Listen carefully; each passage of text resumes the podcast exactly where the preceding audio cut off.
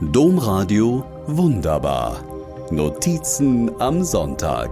Podcast. Heute wird zum 20. Mal der Deutsche Bundestag gewählt. Aber warum feiern wir diesen Feiertag der Demokratie eigentlich so wenig? Eine Schicksalswahl. Ich weiß nicht, wie oft ich dieses Etikett für die heutige Wahl zum Bundestag in den letzten Wochen und Monaten gelesen habe. Schicksalswahl ist ein großes Wort. Gerade weil Worte mein Handwerk sind, finde ich, dass man mit großen Worten sehr vorsichtig sein muss.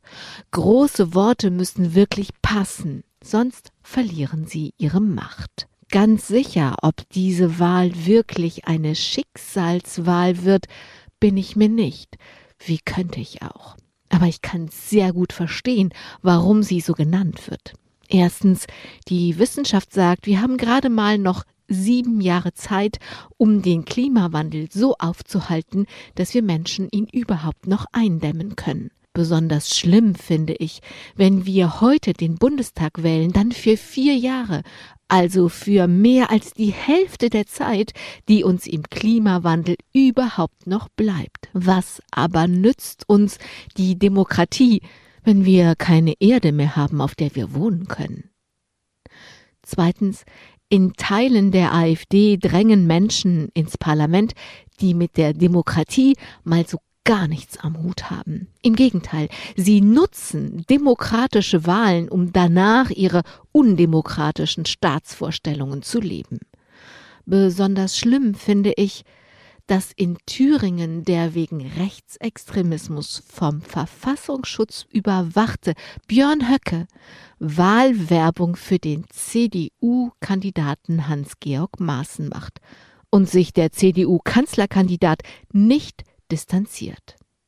Aber was nützt die beste Demokratie, wenn wir keine Freiheit mehr haben? Wie gesagt, ich kann verstehen, dass diese Wahl eine Schicksalswahl genannt wird. Auf jeden Fall können wir heute entscheiden, wie viel uns die Freiheit wert ist und auch, wie viel uns unsere Erde wert ist. Und zwar in echten, freien Wahlen. Was für ein Glück. Ich kann verstehen, dass der Kollege Herbert Prentl von der Süddeutschen Zeitung Wahltage die Feiertage der Demokratie nennt. Weil so viel auf dem Spiel steht, ist nach dieser Logik heute ein besonders hoher Feiertag. Feiern wir also unsere Demokratie heute besonders. Vielleicht können wir dann nicht nur in vier, sondern auch in 16 und 32 Jahren noch genauso feiern.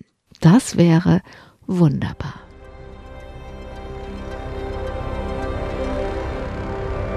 Domradio wunderbar.